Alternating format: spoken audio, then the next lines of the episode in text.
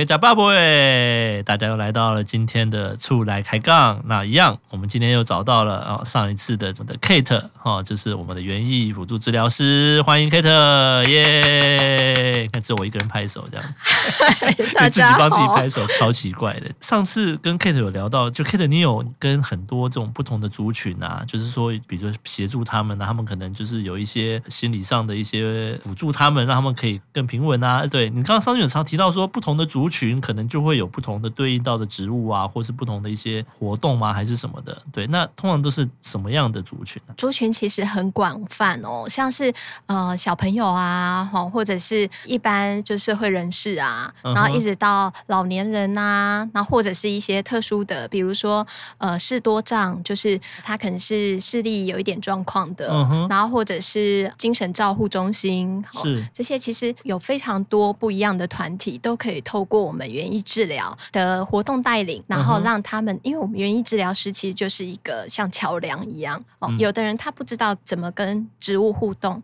或者不知道怎么样运用这个植物，所以我们可以带领他就是入门。那之后就是他跟植物的这些关系。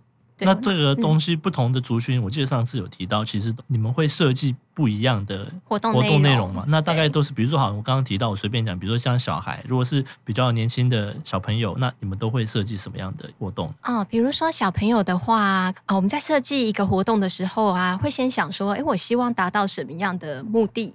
比如说小朋友，你是希望他对植物多一点的了解，这就是认知，还是说希望他呢可以多多活用他手部的小肌肉，有助于他的发展？哦，手部肌肉的发展。哦，那或者是你想要帮他跟家长就是建立更亲密的关系，哦，会依照就是说不一样的目的，那你可能会去设计不一样的活动。嗯哼，那这个里面还包含就是说很重要的是，我们怎么样让对方感觉到他的感官是打开的。嗯，哦，因为我们在活动过程你会有视觉，可能也会有嗅觉，然后味觉。听觉、味觉，对，还有触觉，哦，这是最基本的。边吃这样子啊，对，就是像前几年开始推广的食农教育，就是让小朋友知道说，啊，这个稻子是怎么样种出来的。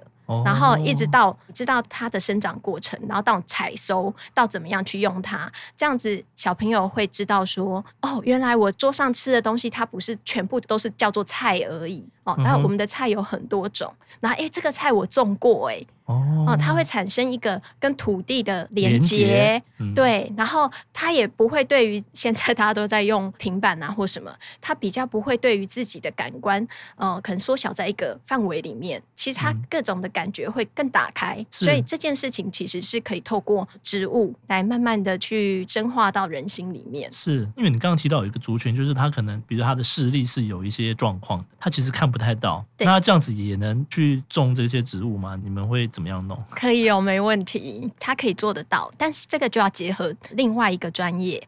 因为视觉的部分会有，就是他们那个领域有一个专业，所以我们可以跟单位配合。比如说，我们种东西，我们可能会让他用他的触觉去感觉说这个是什么，他摸起来是圆圆的。Uh. 哦，然后呢，闻闻看，oh. 哦，然后呢，等它种出来，你就会摸摸看，哎，它长叶子了耶，是不是跟你之前种下去的时候有一点不同？然后再带它，就是把这个东西做成一个料理，它就可以品尝。哦，oh. 所以这一连串的连接，就算是它呃视觉上看不到，但是我们还有非常多种的感官是可以去感受的。是，对。那像在视觉方面，我有一个印象深刻的一件事，是我们一般会觉得呃视障者他们可能不晓得。颜色嘛，对对，没有办法知道什么颜色。我今天讲蓝色、黄色是不知道的。那我那时候在实习的时候，我有一件事情让我蛮感动的，并不是说这个人他看不到，他就没有选择的权利，嗯、他就没有知道的权利。嗯，对，我们那时候要让呃学员选装饰的绳子的颜色，对，我们的老师带领他的时候呢，就可能抓着他的手，嗯、告诉他说，左边这个呢是蓝色，那再过来的这个呢是黄色。再过来是绿色，再过来是红色。嗯，那你想要选哪一个颜色？那那这时候呢，也许他是先天的视障，对，可是不知道，对，对他不知道。可是有没有可能，他在他的生命过程里面，他会有一些对于色彩的不同的认知？嗯哼。然后，所以他可能特别喜欢绿色，是因为可能曾经有某一个他喜欢的人跟他讲说啊，绿色怎么样怎么样，那他会去连接嘛？对，并不代表说他看不到这个颜色，他就不用选了啊。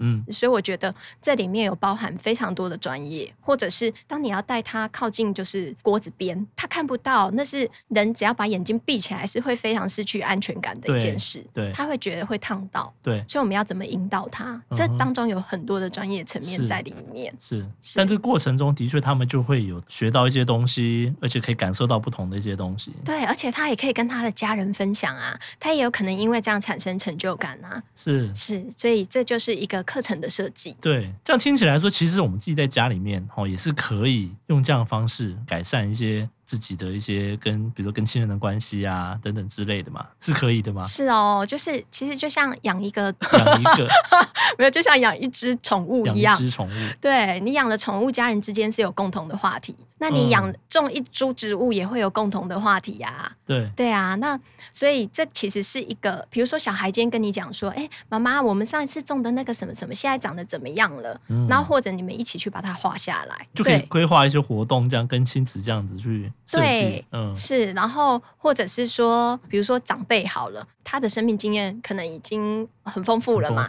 对，对，所以你今天跟他说。我今天去买了什么九层塔，什么什么，想要回来自己种种看。对，哦，那九层塔对长辈来说是一个非常熟悉的植物，所以他就会告诉你说：“哦，我以前都用九层塔怎么吃啊，怎样怎样啊，啊啊啊然后是不是可以帮助转骨啊，然后还是可以治疗什么妇女疾病啊？”嗯嗯嗯，开启了家人之间很多的话题，话题这样子。对，所以其实就是要种一些这种，就是可以有一些共同连结的一些。对，那另外是情绪嘛，情绪。哦嗯、对，因为当我们每一个人在植物，其实它是蛮。静态的，植物动态很可怕。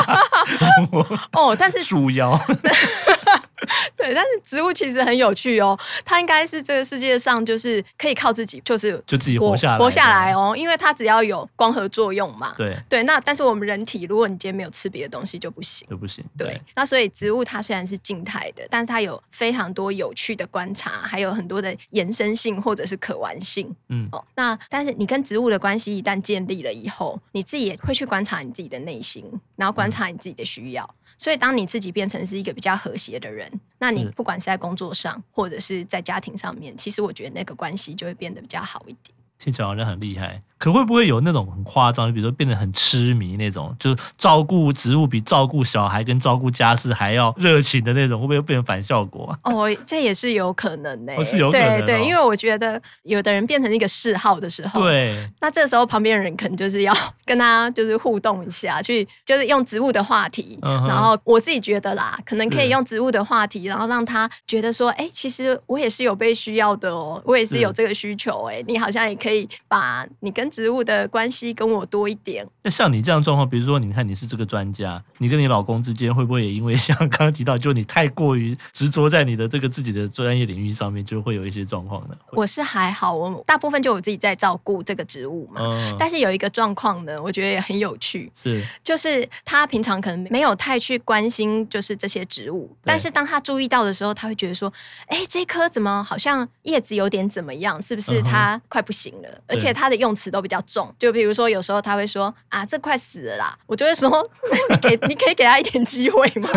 他可能只是在休息，对，对。然后或者是说，他观察到的时候，他就会跟我说，你可以怎样怎样怎样哦。然后后来呢，我一开始说真的是会觉得说，哎，这是平常是我在照顾，应该就跟你们就是照顾家里的小孩是一样的。对啊，我想说，哎，等到你有去注意到这件事的时候，反而是要告诉我你觉得应该要怎么做了。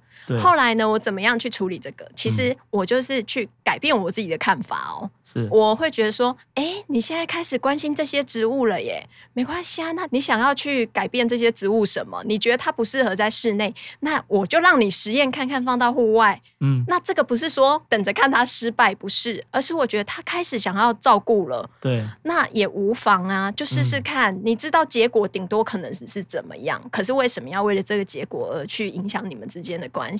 是，对，所以我觉得其实是可以调整自己的看法。OK，也是算是增进夫妻关系的一个很好的一个中间的一个媒介嘛。哎，可是像我们现在很多人家里自己也有养宠物嘛，嗯，那我们家养宠物，同时在照顾植物，这样子是不会有冲突吗？有时候宠物会不会去把它吃掉啊，或者什么的，还是说把它破坏掉？哦，我本来也有这样想过，说，哎，其实宠物，比如说之前有遇到流浪猫，然后我那时候就想说，哎，这个猫咪它在外面应该已经很有经验了吧。它不会去靠近某一些植物吧？可是进来也进到室内以后，其实它还是蛮有好奇心的。好奇心的。对，然后所以比如说我那时候就是暂时性的让那个流浪猫进来的时候，进到室内，它想要去咬某一类的植物，比如说像我有种的可能是天南星科那一类的，好，比如说龟背芋那一类。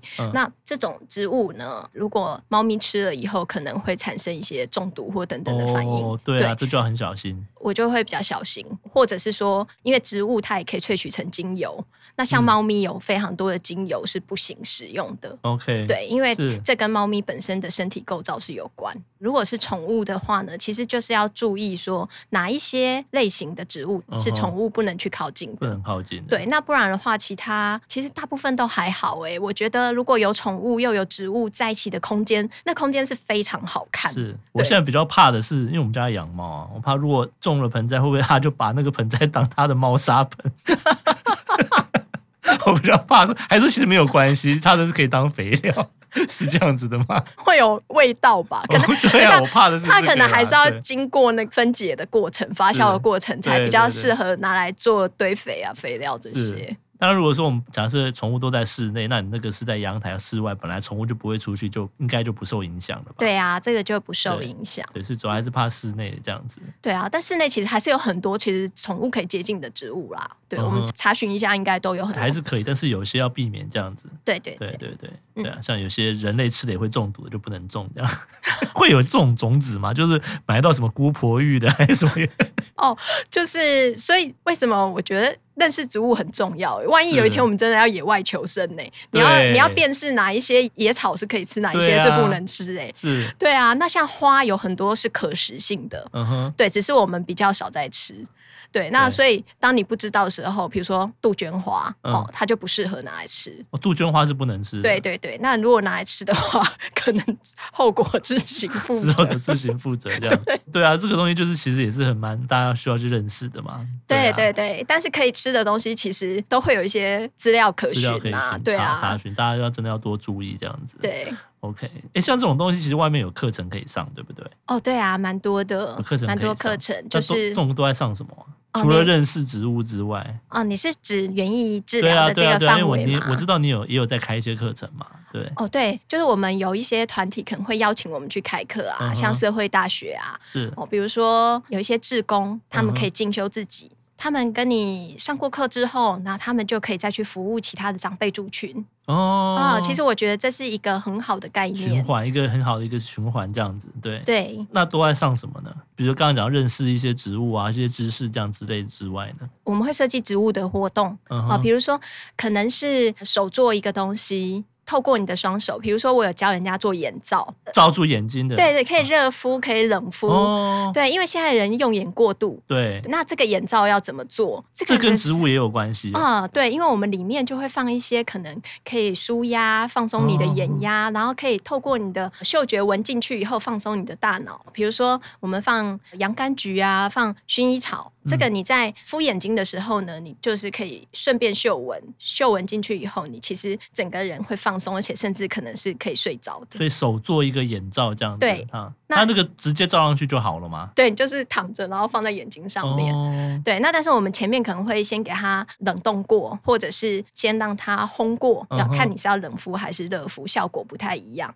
那有时候我们设计的课程可能会是料理类的哦，哦，对，刚刚前面有讲说，哎，我们今天带一个带小朋友种红葱头，它就会长成猪葱嘛，长成猪葱以后，我们采收它，然后我们再把它用，比如说水饺皮，然后可以卷起来，然后就可以做一道料理。哦可是你这个不是等它种好再那个，对，你是先种下去嘛，它不会那么快长好啊。对，那当然你就也可以买现成的。对，比如说很多食材都是可以拿来设计。对，我是说你们是说叫大家种，种完之后然后就说好，现在假设已经长好了，拿出来嘛，对不对？对对对对对。哦，要不然等它种好，有时候我们去餐厅吃饭，说，哎，怎么那么久啊？然后因为那个老板可能还在种吧。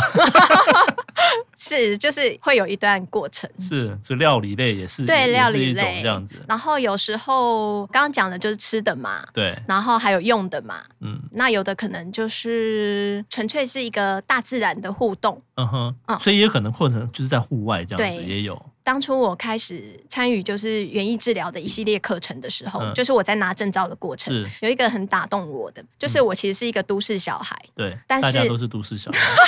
哦，我我周边有一些伙伴，他们可能以前在农村长大，哦啊、对，然后所以你就会发现，你跟他们在植物上面的熟悉度是有落差的，哦，对，所以其实越小开始是越好的，是对。那我那时候呢，参加了那个荒野保护协会的一个课程，嗯，然后那课程呢是玩一个游戏。有一种植物是二叶松嘛，它的叶子呢，两个针叶不管在树上还是掉下来，都一直是相连在一起的。对，所以那时候的活动呢，是带我们念一首诗，那首诗好像是荒野保护协会创办人徐仁秀老师写的，大概是说：不要送我玫瑰花，花瓣剥落叶凋零，请你送我二叶松，生生世世永不离。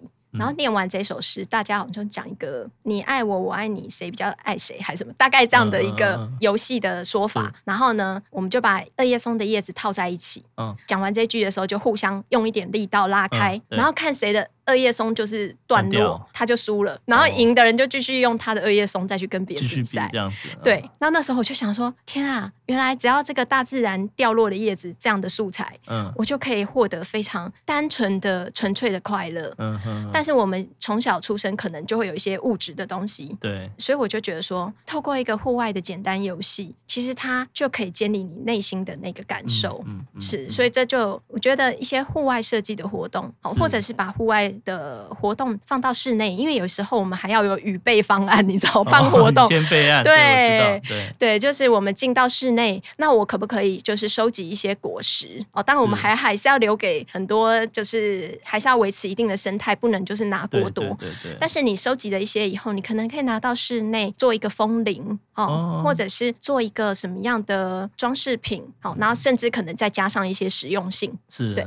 这些都是很有趣的。对，今天哈真的是。很感谢 Kate 介绍到他之前哈面对到各种不一样的小孩子啦，或者说一些视力上有一些状况的啊，或或者有一些精神一些特殊一些情形的，哎，都可以用植物哈来增进他们之间，让他们内心的一些成长啊，哈，对家里不刚刚讲到嘛，夫妻关系啊，婆媳关系，感觉也也很棒。那这个东西其实都有很多课程，对不对？哈，那所以我觉得这个以后啊，我们如果有什么课程的话，我开课讯息，我们也会告诉大家，大家来上课。好，那我们今天就非常谢谢 Kate 喽，谢谢哈，谢谢大家叔。好，谢谢，谢谢，拜拜。拜拜。